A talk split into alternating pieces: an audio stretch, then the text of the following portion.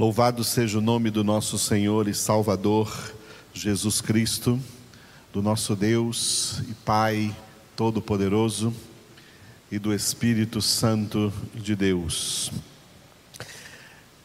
Louvamos a Deus por este primeiro domingo do mês de fevereiro de 2021, dia 7, 7 de fevereiro, e é na presença do Senhor que nós vamos começar a nossa reunião lendo juntos na palavra de Deus o capítulo 17 de Apocalipse. Apocalipse, capítulo de número 17. Enquanto lemos esta palavra, o Espírito Santo de Deus estará agindo poderosamente em nossas vidas. Não importa onde você esteja nesse momento, ligado conosco, através dessa congregação que acontece de maneira tanto presencial para alguns, como também para a maioria ainda virtualmente, dada a situação de pandemia no mundo inteiro e aqui no Brasil. Que também será sempre em cada uma das nossas congregações objeto das nossas orações, das nossas intercessões. Nós continuaremos orando para que essa Covid passe, para que venham as vacinas, para que todos sejam imunizados e vamos continuar orando por aqueles que estão enfermos, tanto dessa enfermidade como de outras enfermidades. Vamos orar pelas famílias que têm perdido entes queridos por essa pandemia. Essa pandemia trouxe uma grande mortandade no mundo e no Brasil nós estamos já agora há mais de 17 dias com uma média acima de mil mortos por dia. Isso é uma grande tragédia, são tragédias diárias, mas nós, filhos de Deus, respondemos a isso com as nossas orações, invocando o nome do Senhor. Louvado seja Deus. Então, vamos juntos começar as nossas orações lendo Apocalipse, capítulo de número 17. Veio um dos sete anjos, que tem as sete taças, e falou comigo, dizendo: Vem, mostrar-te-ei o julgamento da grande meretriz, que se acha sentada sobre muitas águas, com quem se prostituíram os reis da terra, e com o vinho de sua devassidão foi que se embebedaram os que habitam na terra. Transportou-me o anjo em espírito a um deserto e vi uma mulher montada numa besta escarlate, besta repleta de nomes de blasfêmia, com sete cabeças e dez chifres. Achava-se a mulher vestida de púrpura e de escarlata, adornada de ouro, de pedras preciosas e de pérolas tendo na mão um cálice de ouro transbordante de abominações e com as imundícias da sua prostituição. Na sua fronte achava-se escrito um nome, um mistério: Babilônia, a Grande, a mãe das meretrizes e das abominações da terra. Então vi a mulher embriagada com o sangue dos santos e com o sangue das testemunhas de Jesus. E quando a vi, admirei-me com grande espanto. O anjo, porém, me disse: Por que te admiraste? Dir-te-ei o mistério da mulher e da besta que tem as sete cabeças e os dez chifres e que leva a mulher. A besta que viste era e não é, está para emergir do abismo e caminha para a destruição e aqueles que habitam sobre a terra, cujos nomes não foram escritos no livro da vida desde a fundação do mundo, se admirarão, vendo a besta que era e não é, mas aparecerá. Aqui está o sentido que tem sabedoria. As sete cabeças são sete montes, nos quais a mulher está sentada.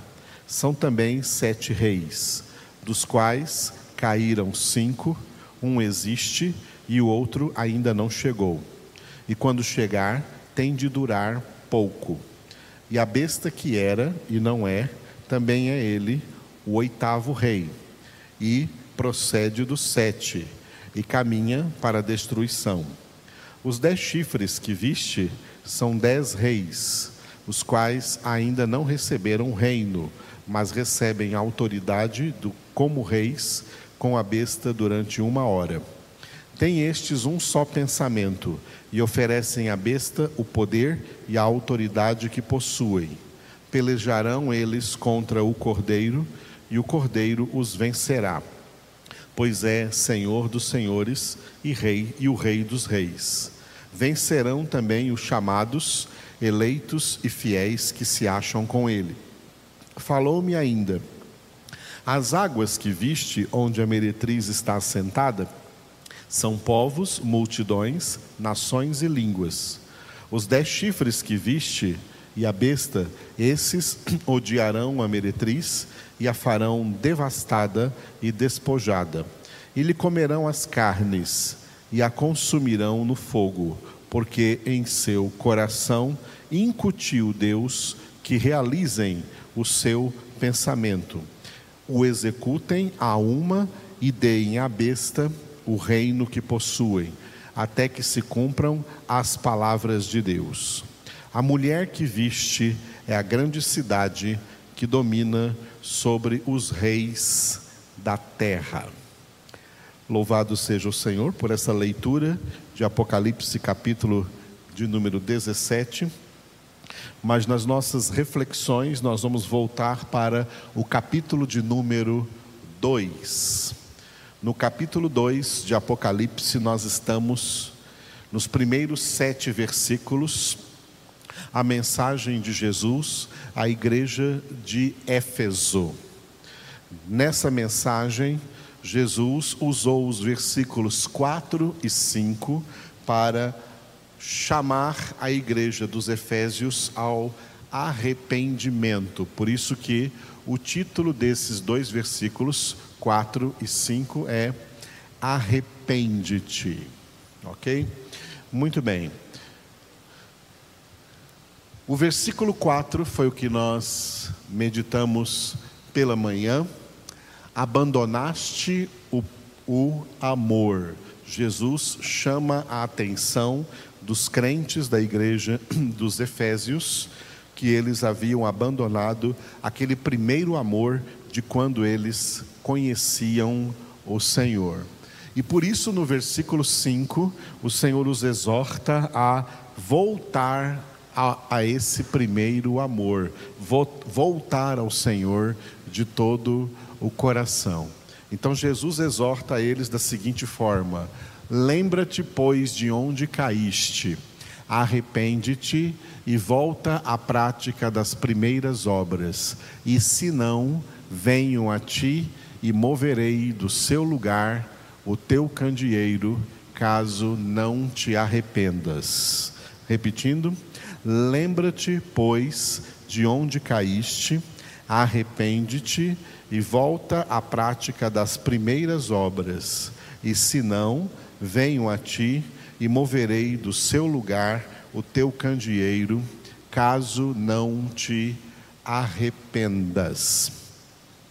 Muito bem, esta admoestação que Jesus fez para a igreja dos Efésios, ela contém alguns elementos muito importantes e que podem ser também aplicáveis, com certeza, à vida de cada um de nós, tá?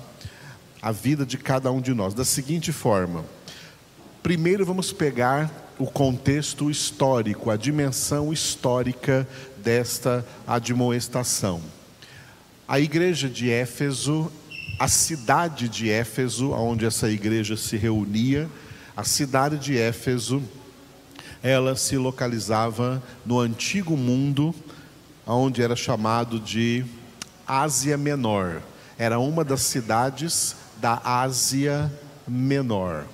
A região aonde ficava a cidade de Éfeso, que hoje, hoje é, se, encontra, se encontra completamente em ruínas, tá? É uma cidade em ruínas, Éfeso não existe mais, mas é a região conhecida hoje como a Turquia, a região da Turquia, uma região antiga, muito rica e muito populosa. Muito bem, o fato é que no primeiro século do cristianismo, no século I, nós estamos no século 21, no século I, a cidade de Éfeso, ela foi visitada pela pregação do evangelho. O apóstolo Paulo foi um dos pregadores principais que esteve aí. Só o apóstolo Paulo ficou na cidade de Éfeso dois anos seguidos, pregando, ensinando a palavra de Deus e formando essa igreja dos Efésios. Depois Paulo enviou para lá Timóteo. A primeira carta a Timóteo, Paulo escreveu enviando Timóteo para pastorear a igreja de Éfeso por um tempo e exortar a essa igreja a que permanecesse no padrão das escrituras, permanecesse permanecesse no Senhor.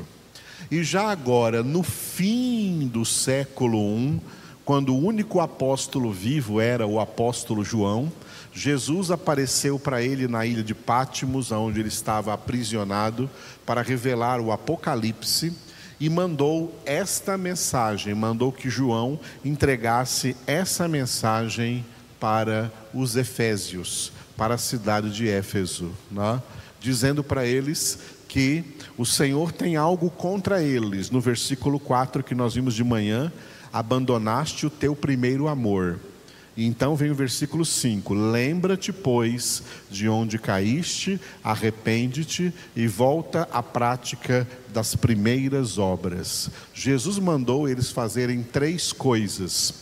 E se eles não fizessem, se eles não obedecessem a Jesus nessas três coisas que Jesus estava ordenando, ele disse: E se não, venho a ti e moverei do seu lugar o teu candeeiro, caso não te arrependas. Tá? O candeeiro representa a luz, algo que é portador de luz. Candeeiro então, é um portador de luz. Quando Jesus disse: Se você não fizer essas três coisas que eu estou falando, eu mesmo, Jesus, virei a ti e moverei o candeeiro. Em outras palavras, Jesus estava dizendo para eles: Eu vou tirar a luz. Eu trouxe a luz para você, mas eu vou tirar a luz e você vai voltar a viver nas trevas. Agora vamos ler a história. O que aconteceu do século II para frente? Do século II para frente, o que aconteceu foi que a igreja de Éfeso não fez essas três coisas que Jesus disse. Primeira, lembra-te de onde caíste. Segunda, arrepende-te. E terceira, volta à prática das primeiras obras a igreja de Éfeso não levou em consideração esta mensagem e por isso o Senhor cumpriu a segunda parte desse versículo. O Senhor veio a Éfeso e removeu o candeeiro, tirou a sua luz, tirou o seu evangelho, tirou a sua palavra, tirou a salvação do meio da igreja de Éfeso essa igreja deixou de ser igreja de Jesus. Há muitos séculos que a Turquia, onde ficava Éfeso, agora é uma região onde, fazendo, é, relembrando, quero passar para vocês uma estatística do ano de 1999. Tá? penúltimo ano do século XX, foi feita uma estatística mundial de quantos cristãos existem na Terra por região em cada lugar. E na Turquia foi registrado nessa pesquisa que existem lá, com o nome de cristãos, 0,5 zeros, 0,0001% de cristãos. 0,00001% de cristãos.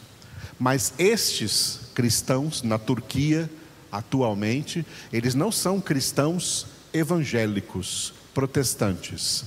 Eles são cristãos de uma dissidência da Igreja Católica Romana, a chamada Igreja Católica Ortodoxa. Esses são esses 0,00001% de cristãos na Turquia, onde era Éfeso. A religião dominante na Turquia é o islamismo. Eles são a maioria de muçulmanos. Os muçulmanos na Turquia, eles representam, olha a diferença de porcentagem, 98% da população. Não existe mais cristianismo lá. Sabe por quê? Porque Jesus mandou para Éfeso uma mensagem: Lembra-te de onde caíste, arrepende-te e volta à prática das primeiras obras.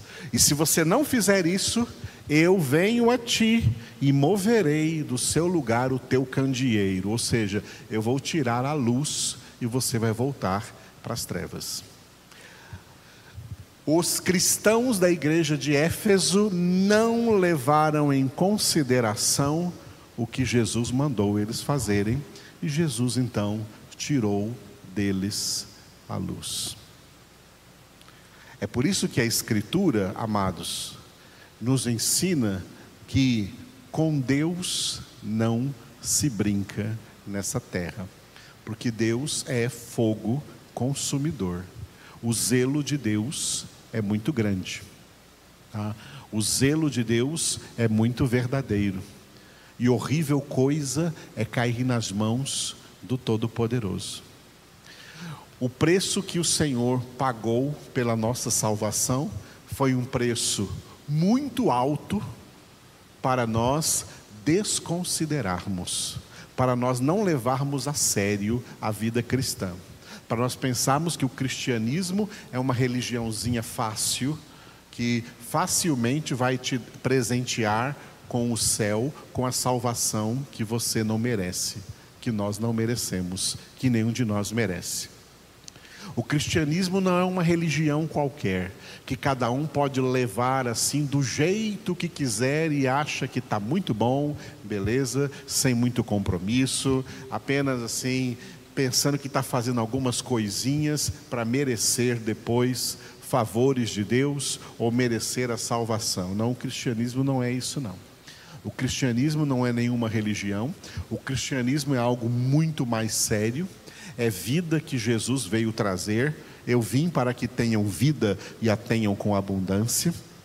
É abundância de vida espiritual. Jesus disse: Eu sou o caminho, a verdade e a vida. Eu sou a ressurreição e a vida, eu sou o pão da vida, eu sou a luz do mundo, quem me segue não andará em trevas, mas terá a luz da vida. Jesus veio para iluminar pessoas que estavam nas trevas densas do pecado, fazendo aquilo que Paulo escreveu em Colossenses capítulo 1, versículos 13 e 14.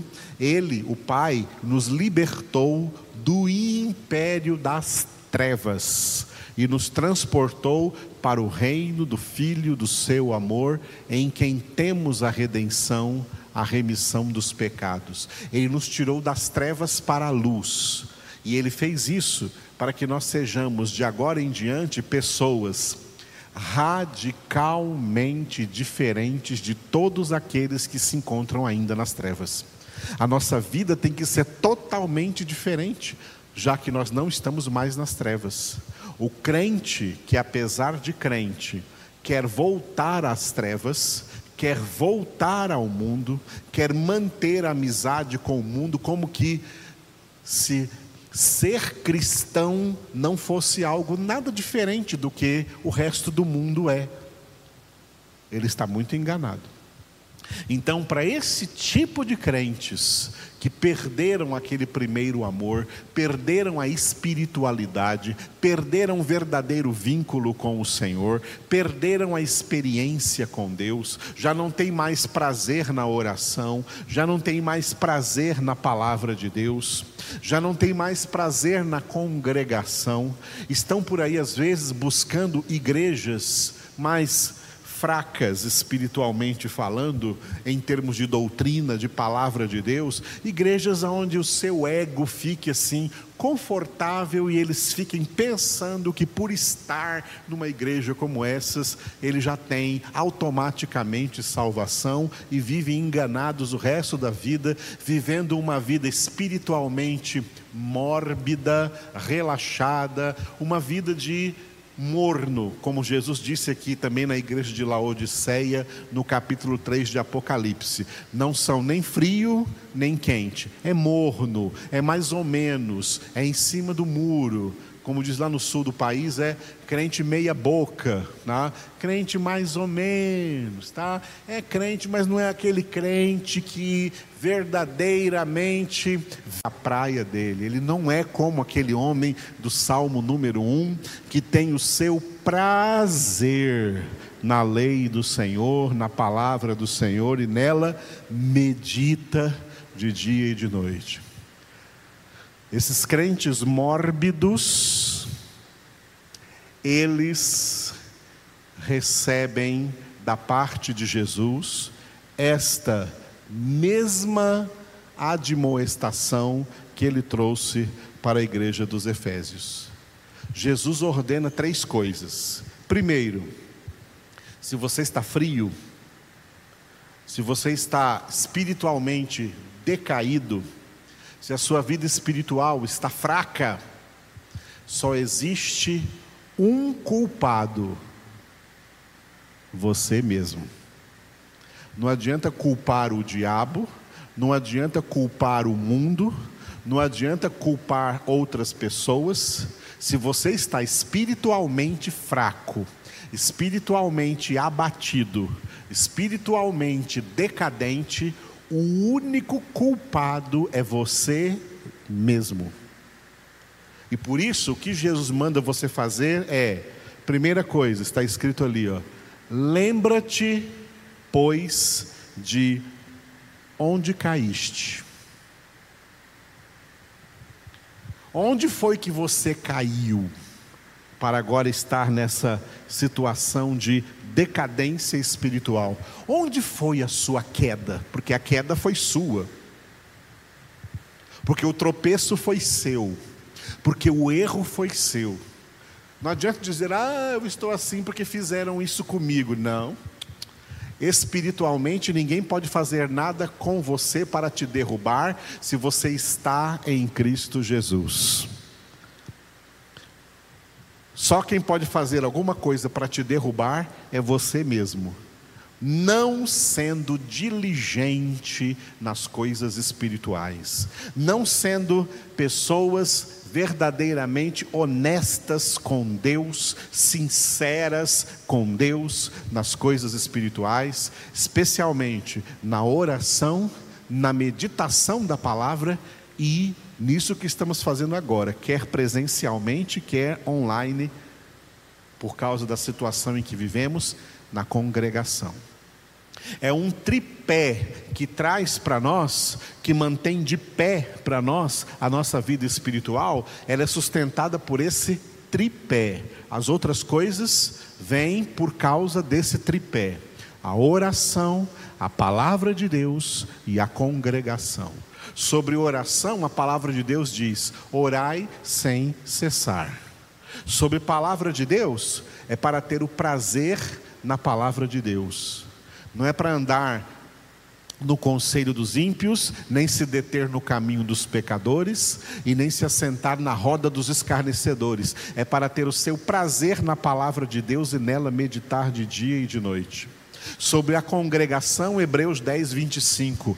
Não deixemos de congregar-nos, como é costume de muitos. Antes, façamos admoestações, e tanto mais quanto vedes que o dia do Senhor se aproxima. Quanto mais o tempo passa, mais é urgente isso que nós estamos fazendo agora: congregar.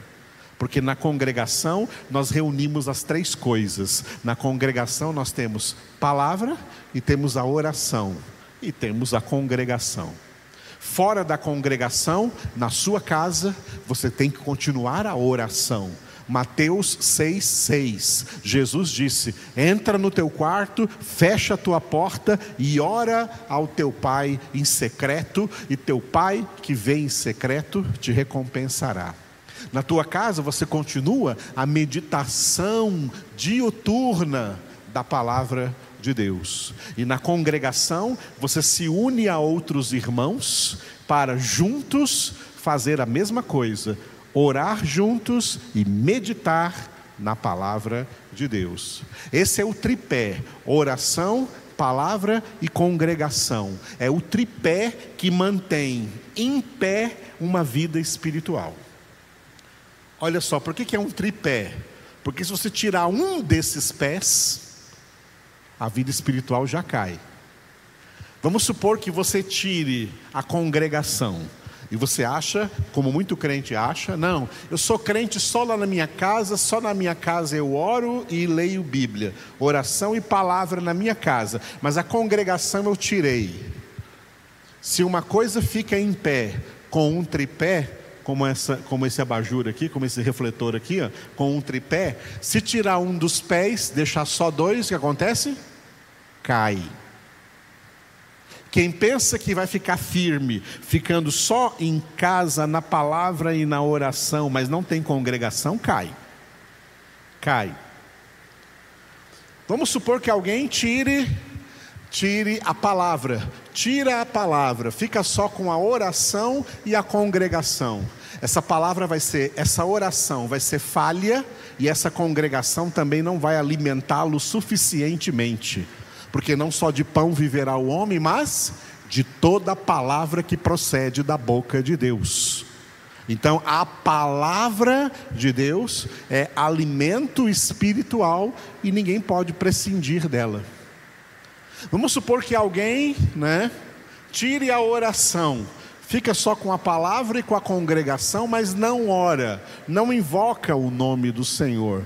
A Bíblia diz: todo aquele que invocar o nome do Senhor será salvo. Se alguém não ora, então é porque não tem comunhão com Deus, não tem relacionamento com Deus, a palavra que ele está recebendo é fria. E a congregação, o congregar dele também é algo que não está valendo, se não está levando essa pessoa a ser uma pessoa de oração. Então, o tripé que mantém a vida espiritual oração, palavra e congregação. Esse é o tripé que mantém a vida espiritual de pé. Quando alguém esmoreceu ou perdeu um desses três pés, ou dois, ou os três, tem crente que já abandonou os três. Tem crente que já abandonou a oração, já abandonou a palavra e já abandonou a congregação de vez. Estão caídos de vez, estão nas trevas de vez. A exortação de Jesus é essa aqui, ó. Lembra-te, pois, de onde caíste. O que é lembrar de onde caiu? Lembrar de onde caiu é aprender a fazer uma coisa que às vezes os crentes não aprenderam e não fazem: fazer uma revisão da sua vida.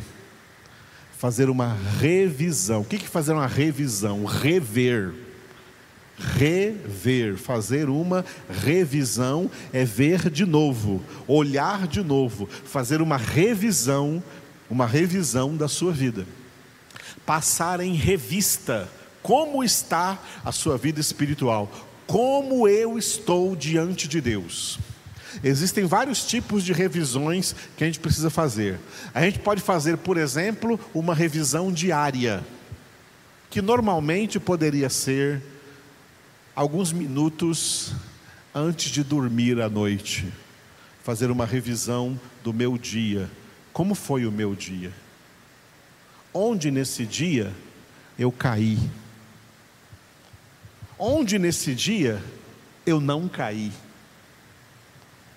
Onde nesse dia Deus falou mais fortemente comigo? Uma revisão do dia, é uma revisão rápida. Mas nós temos que aprender a fazer revisões de vida. Não é olhar para trás, é fazer uma revisão de como nós estamos agora, no presente, para poder pensar em progredir na vida espiritual daqui para frente e não ficar na mesmice espiritual.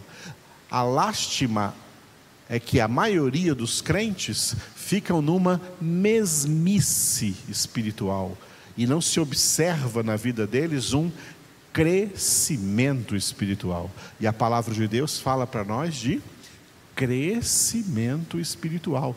Tem que haver crescimento espiritual.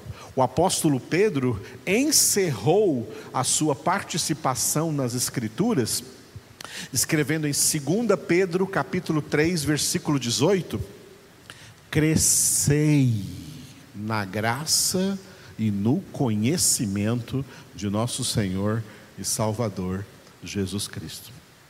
A palavra de Deus nos chama ao crescimento. A palavra de Deus denuncia, como Paulo fez em 1 Coríntios capítulo 3, como o autor de Hebreus fez em Hebreus capítulo 5, denuncia crentes que não crescem, crentes que permanecem na infantilidade espiritual, que permanecem na imaturidade espiritual e não lutam pelo seu crescimento espiritual e não buscam o seu crescimento espiritual. Esse tipo de crente é o tipo de crente que acaba perdendo salvação, porque não cresce espiritualmente. E Pedro escreveu na sua primeira carta, primeira carta de Pedro, capítulo 2, no versículo 3, desejai ardentemente o leite espiritual, para que por ele né, obtenhais crescimento para a salvação. Crescimento para a salvação. Que significa que sem crescimento também não haverá salvação. Jesus nos salvou das trevas para nos dar luz, a fim de que nós progridamos nessa luz, que nós cresçamos espiritualmente na graça do Senhor, no conhecimento do Senhor, no amor do Senhor e não ficar aí como a maioria crentes fracassados espiritualmente, crentes que naufragam na vida espiritual crentes que desistem da vida espiritual, crentes que se esfriam na vida espiritual, crentes, ao invés de crentes cristianizados, estamos vendo crentes mundanizados, mais parecidos com o mundo do que parecidos com Cristo, porque caíram, perderam a espiritualidade. E o que Jesus manda é: faz uma revisão de vida agora aí uma outra palavra que os antigos usavam, faz um exame de consciência. Olha para dentro de si mesmo, faça uma introspecção e veja se a sua situação espiritual está como Deus gostaria que estivesse. Se não está, é porque houve quedas. Então, lembra de onde caíste e aí vem a segunda coisa, que Jesus disse numa única ordem: arrepende-te, arrepende-te, se humilhe diante de Deus. Uma bela oração de arrependimento, de humilhação diante de Deus é o Salmo 51, Salmo de Davi, depois do seu terrível pecado com Batseba e que ele depois quis encobrir e colocou o marido dela para a morte.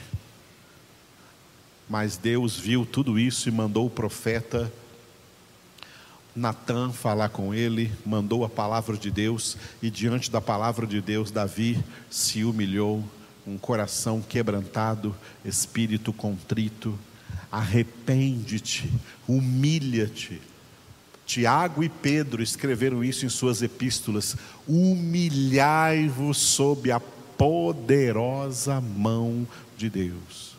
Ao invés de se humilhar, as pessoas gostam de ficar por aí se exaltando, se engrandecendo, se justificando dos seus erros para convencer os outros que esses erros não foram erros que esses pecados não são pecados, são coisas normais, eu sou assim mesmo.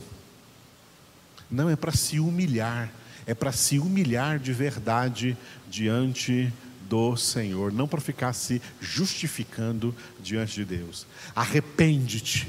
E diante desse arrependimento vem a terceira ordem: volta à prática das primeiras obras.